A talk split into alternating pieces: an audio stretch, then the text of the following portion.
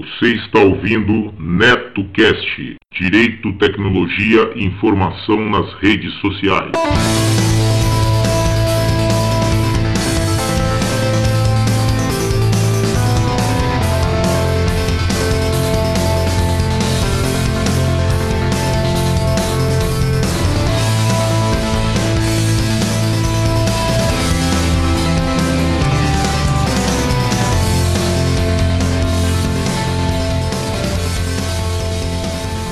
Salve, salve galera! Bem-vindos a mais um episódio do NetoCast. Vocês podem acompanhar nossos podcasts pelo Facebook, Google Plus e também pelo Twitter, ou se preferirem, acessem diretamente o nosso blog no endereço www.josecastanhasneto.blogspot.com. Agradeço as pessoas que participaram e deixaram seus comentários em nosso blog, lembrando que vocês podem nos enviar as notícias de seus eventos, anúncios e sugestões pelo nosso e-mail drcastanhas@gmail.com. Este NetoCast chega até vocês com o patrocínio de BR Suporte Informática. A BR Suporte Informática é sinônimo de competência em assistência técnica e manutenção de computadores, notebooks, impressoras, redes e servidores Windows e Linux a BR Suporte conta com pessoal altamente capacitado para prestar assistência técnica e manutenção informática para pessoas jurídicas e físicas com atendimento personalizado direto nas empresas e domicílios. Faça seu orçamento gratuito na BR Suporte Informática e tenha certeza de trabalhar com técnicos que realmente entendem do assunto. Liguem 011 98 360 1311 ou 011 97250 2935. Se preferirem, mande um e-mail para anderson@brsuporte.com.br. Não caia na mão de aventureiros. Quando a questão é competência, escolha BR Suporte Informática. Seja um padrinho ou madrinha do NetoCast. Agora ficou mais fácil você apoiar o projeto do NetoCast. A partir de um real por mês, você ajuda o NetoCast a continuar trazendo informações e entretenimento para as redes sociais. Vejam também as recompensas para os padrinhos e madrinhas que colaborarem acima de cinco reais. O conhecimento é nossa melhor arma. Acessem www.padrim.com.br barra NetoCast. O NetoCast também está no apoia.se.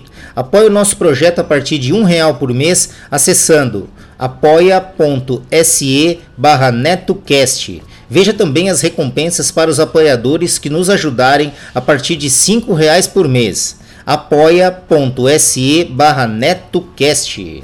Você que tem o aplicativo PicPay instalado em seu smartphone, agora também pode realizar suas contribuições diretamente pelo aplicativo. A partir de um real, você ajuda a manter o NetoCast no ar. Isso mesmo, menos que um cafezinho. Procurem por arroba NetoCast diretamente em seu aplicativo PicPay e ajude o NetoCast. Quero deixar meus agradecimentos aos padrinhos do NetoCast, Pensador Louco do podcast Som no Caixão e Desleituras. Acompanhe o trabalho do Pensador Louco nas redes sociais e também pelo www.pensadorlouco.com. Alexandre Ciuf, grande amigo aqui da Bela Vista, colaborador aí financeiro do NetoCast, assim como também nas pautas do NetoCast aí com sugestões de temas bem bacanas mesmo. Emerson do Megafono, a plataforma que irá lhe ajudar a elaborar seu próprio podcast do zero. Acessem www.megafono.host. Repetindo, www.megafono.host. Yuri Brawley do MongeCast, o podcast de entrevistas e bate-papo que irá te levar para o patamar de sapiência de um verdadeiro monge budista.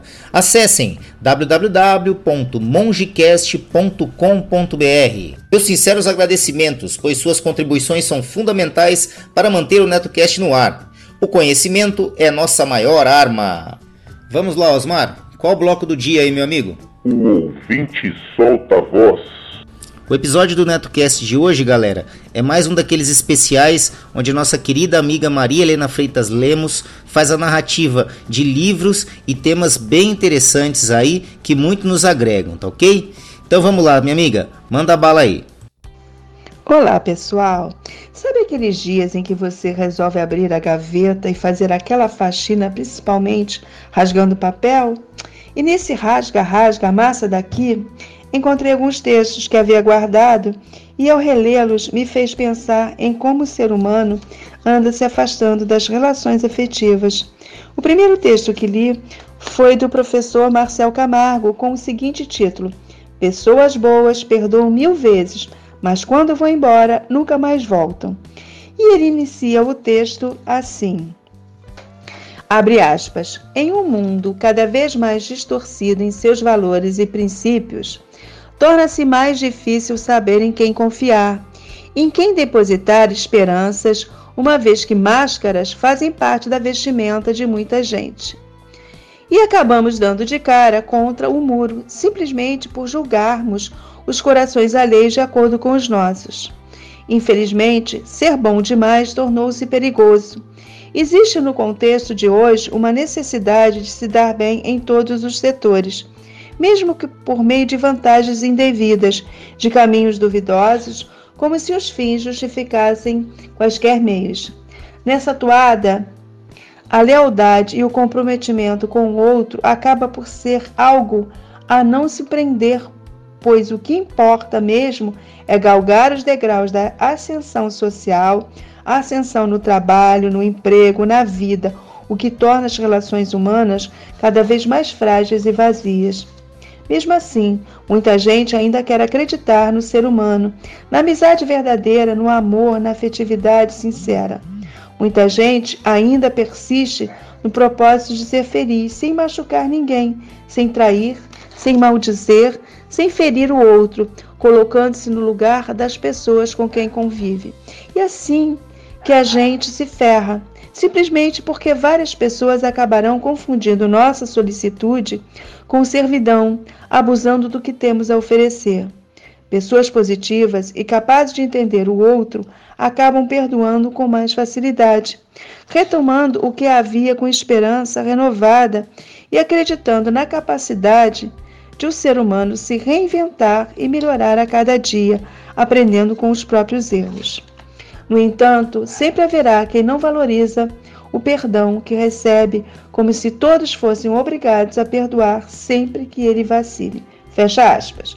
O texto continua, mas nesse ponto lembrei do escritor porto-alegrense Moacir Sclia, nascido no Bonfim, bairro que até hoje reúne a comunidade judaica. Em 1955, passou a cursar a Faculdade de Medicina, onde se formou em 1962 Publica seu primeiro livro em 1962 e a partir daí não parou mais, autor de mais de 70 obras. Entre elas estão as histórias porto-alegrenses, onde retrata o comportamento do ser humano incapaz de se colocar no lugar do outro. E abre aspas. É uma carta que ele escreveu como se fosse uma mulher escrevendo para o seu amor, para o grande amor da vida dela. Então ele inicia assim: abre aspas. Não penses que eu estou reclamando. Não, estou só contando a verdade. Por quê? A verdade não pode fazer mal a ninguém. E a verdade é que a Porto Alegrense sou eu. Orgulhoso és tu, mas a Porto Alegrense sou eu. Eu já morava nesta cidade quando tu apareceste, o altivo filho de um fazendeiro da fronteira. Faz tempo isto, não é? Petrópolis nem existia. Três Figueiras era mato. Os bondes eram poucos. Te lembras dos bondes? Bem, eu era a modesta caixeirinha de um armarinho da cidade baixa. Tu, o garboso estudante que varava as madrugadas no café central ou no alto do, da bronze, declamando em voz alta os teus poemas. Tu eras o rapaz rico que vinha à loja onde eu trabalhava, trazendo imensos buquês de rosas. Foi um escândalo. Te lembras? O que se cochichava na rua da praia é que desfilavas de braços comigo, desde a Praça da Alfândega até a Igreja da Conceição. Eu nem gostava desses passeios, mas tu ias de cabeça alta, desafiador, enquanto as senhoras e os cavaleiros nos olhavam, escandalizados.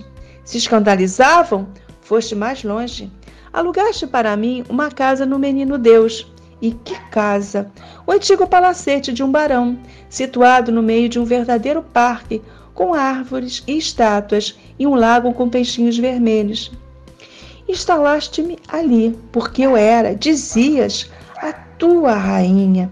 E de fato, como rainha, eu vivia, com criados à disposição e até um carro, um dos primeiros automóveis de Porto Alegre. Te lembras? Um Edsel. Teu pai pagava tudo. Teu pai, o rico fazendeiro, achava que o filho tinha direitos de macho. Não importava o que dissessem ou o que custasse, pagava tudo. E eu? Bem, eu gostava de ti. Gostava mesmo. Por tua causa, saí da casa dos meus pais, na Cidade Baixa, e fui morar no palacete como uma cortesã. Mas eu gostava de ti. Esta era a verdade. Teus parentes, ricos fazendeiros como teu pai, mas fazendeiros da cidade, dos moinhos de vento, deixaram de te convidar para festas. O que te irritou mais ainda, te vingaste, alugando uma casa nos moinhos de vento, o reduto dos inimigos, nos instalaste lá, eu e todos os empregados. Só despediste a cozinheira, porque achavas que eu cozinhava melhor do que ela. Vinhas seguido. Não querias morar comigo, porque preferias a tua liberdade, mas vinhas seguido. Moinhos de vento, lindo bairro de casas finas. Teus parentes estavam furiosos, não te cumprimentavam. Se encontravam na rua, viravam a cara. Menos a tua prima, a Rosa Maria. Ela te olhava de esguelha, piscava o olho, travessa que era. Tu sorrias.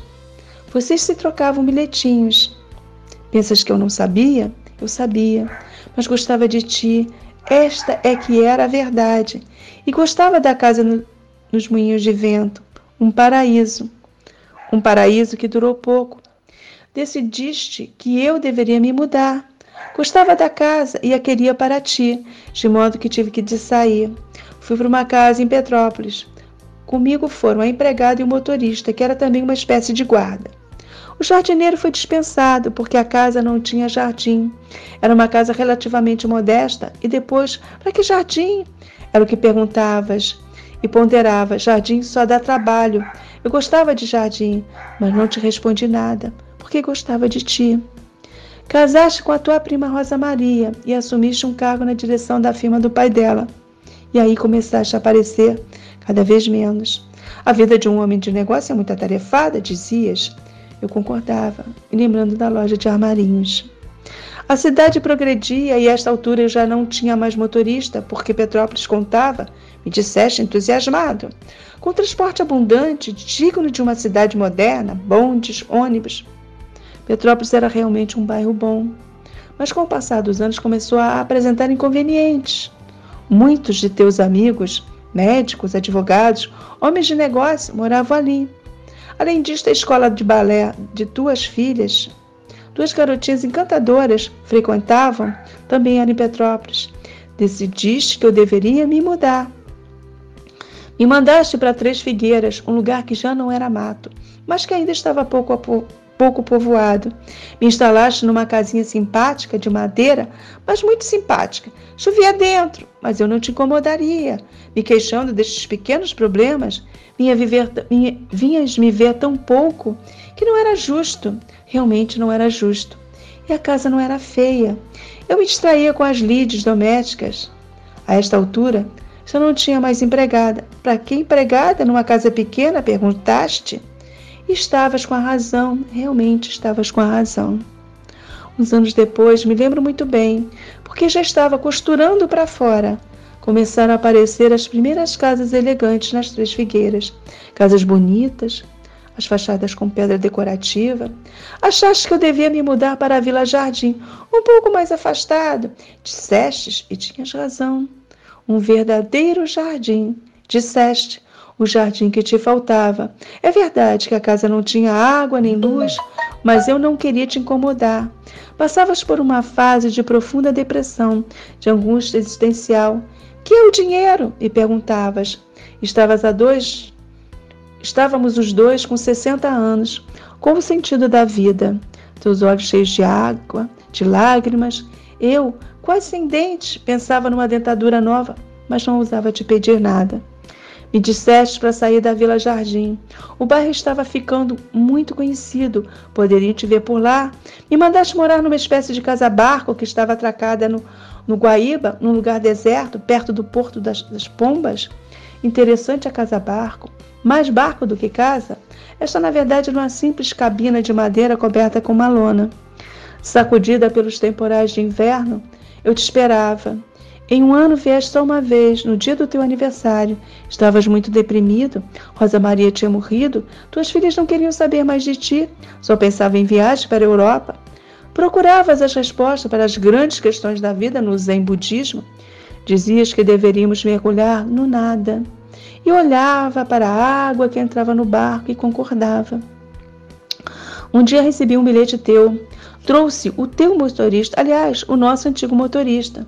Dizias numa letra muito trêmula que a vida não tinha mais sentido para ti, que eu deveria soltar as amarras do barco e deixar que as correntes do Guaíba me levassem ao sabor do destino. Pela primeira vez, pensei em não te obedecer. É que eu gosto demais desta cidade, desta Porto Alegre, que só a visto de longe e que mal reconheço. Lembro-me que gritei: Não, não vou abandonar a minha cidade. E aí resolvi te escrever, lembrando toda a nossa história e te pedindo para voltares atrás em tua ordem. Espero que recebas esta carta. É que estou escrevendo já no meio do rio. E é a primeira vez que mando uma carta numa garrafa jogada às águas. Mas espero que a recebas e que ela te encontre gozando saúde junto aos teus nesta linda cidade de Porto Alegre. Aproveito também para informar que o NetoCast está disponível no Spreaker, no SoundCloud, no iTunes e também temos o nosso canal lá no YouTube. Basta procurar no YouTube por NetoCast e lá você terá o áudio de nossos podcasts também em forma de PowerPoint lá com o áudio e com os avisos e, e imagens é, relativas ao podcast do dia, tá ok? É isso aí. Gostaram do episódio de hoje? Então acessem www.josecastanhasneto.blogspot.com. Lá vocês verão a aba de contribuições para que possam ajudar o projeto do NetoCast a se manter no ar. Façam como a Renata de Recife, Paulo de Fortaleza, Reginaldo de Curitiba e outros. Sejam patrono do NetoCast e ouça nossos agradecimentos nos boletins especiais aos colaboradores. Bom, é isso, galera. Quem tiver interesse em anunciar aqui no NetoCast, basta nos enviar um e-mail para drcastanhas.gmail.com que remeteremos as quantidades de anúncios e os valores. Vamos ficando por aqui. Ah, eu sei, eu sei, galera, eu sei. Amanhã tem mais, amanhã tem mais. Não esqueçam de seguir o nosso blog www.josecastanhasneto.blogspot.com e curtir a nossa página no Facebook www.facebook.com barra netocast podcast, tudo minúsculo e emendado. Ou se preferirem, acessem diretamente a barra de pesquisa lá do Facebook, procurem lá netocast, tudo em maiúsculo. Assim que vocês visualizarem nosso alto-falantezinho branco e vermelho, acessem a página, dê um curtir e ajudem o nosso programa. Além das redes sociais, Facebook, Twitter, Google Plus e YouTube, o NetoCast também está disponível no Spreaker, Spotify, iTunes, nos agregadores para Android e aplicativo podcast para iPhone e iPad. Basta procurar por NetoCast nestas plataformas, assinar e acompanhar gratuitamente nossos episódios. É isso, galera. Vamos ficando por aqui. Deixando um abraço especial a todos que acompanham nosso podcast. Deixando também um beijo especial para Pati Lopes e Amandinha Lopes, que deixaram as camisetas do NetoCast ainda mais bonitas. É isso. Um abraço a todos e até o próximo episódio do NetoCast. Fui! Todas as faixas musicais utilizadas neste podcast, seja como fundo musical ou encerramento, possuem licença Creative Commons ou royalty free, sendo que as fontes e seus links estão relacionadas no post.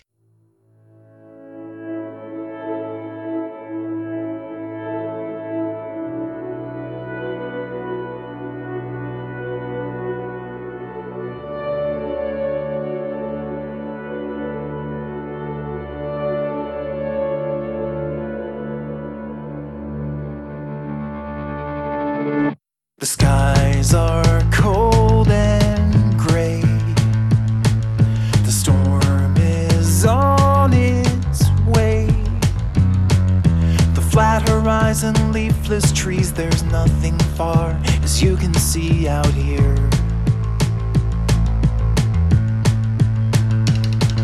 You shiver like a wave. Your snow boots soles are chafed. You left your heart in paradise. You left it all to roll the dice with me. I will shake away the cloudy skies with a California lullaby. And when you're frozen with desire, we'll put our toes up to the fire, and I will sing your cares away.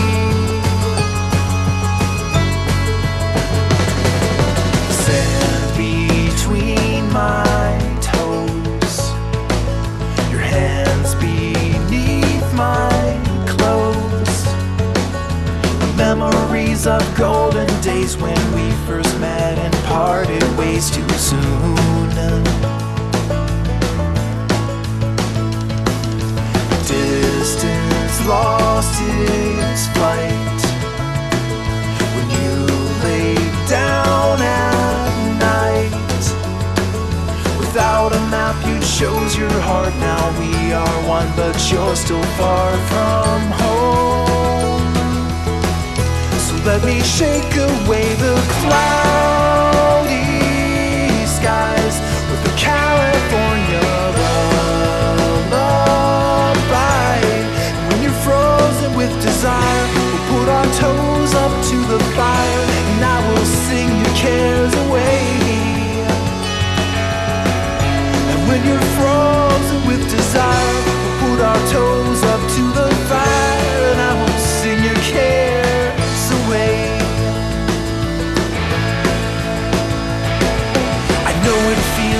spinning wheels, digging you much deeper in the snow.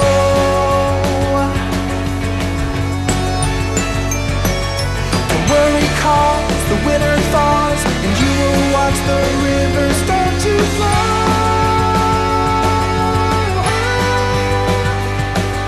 And in that place, the empty space will fill you with a warm embrace, and I will hold you tight until and I will shake away the cloudy skies with the California lullaby. And when you're frozen with desire, we'll put our toes up